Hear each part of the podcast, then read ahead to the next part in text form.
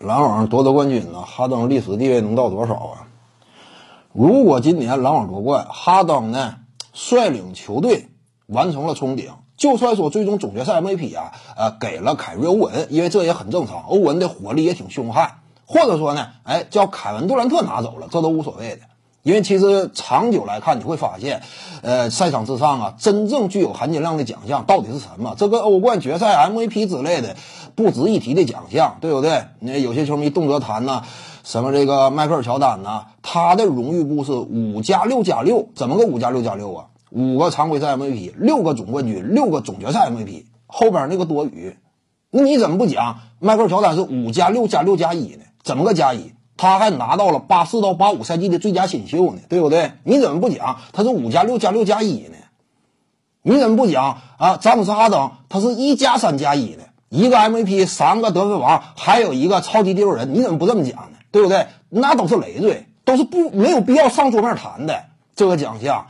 你也不要感觉最佳新秀奖含金量多低啊！八四那一届新秀含金量低呀，对不对？也是众多大腕，完整一年的拼杀。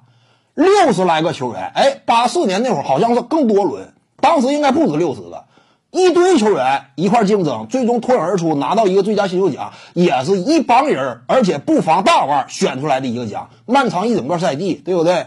你一组系列赛的 MVP 能强到哪儿去？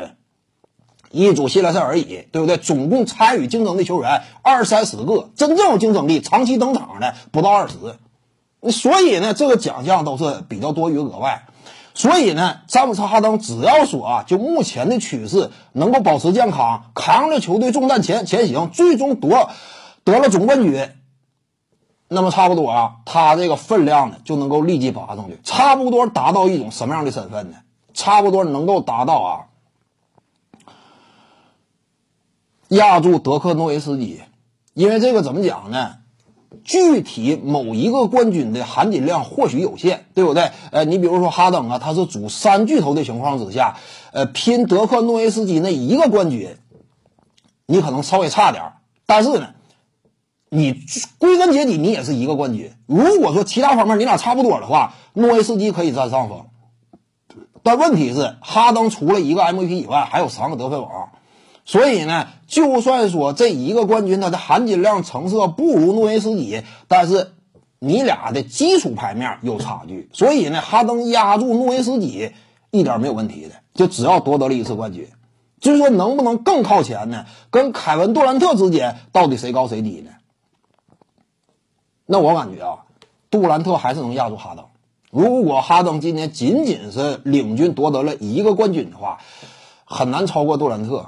因为我之前讲过，杜兰特那两个冠军呢，怎么讲呢？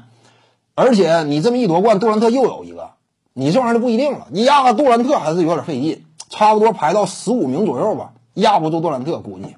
徐静宇的八堂表达课在喜马拉雅平台已经同步上线了，在专辑页面下您就可以找到它了。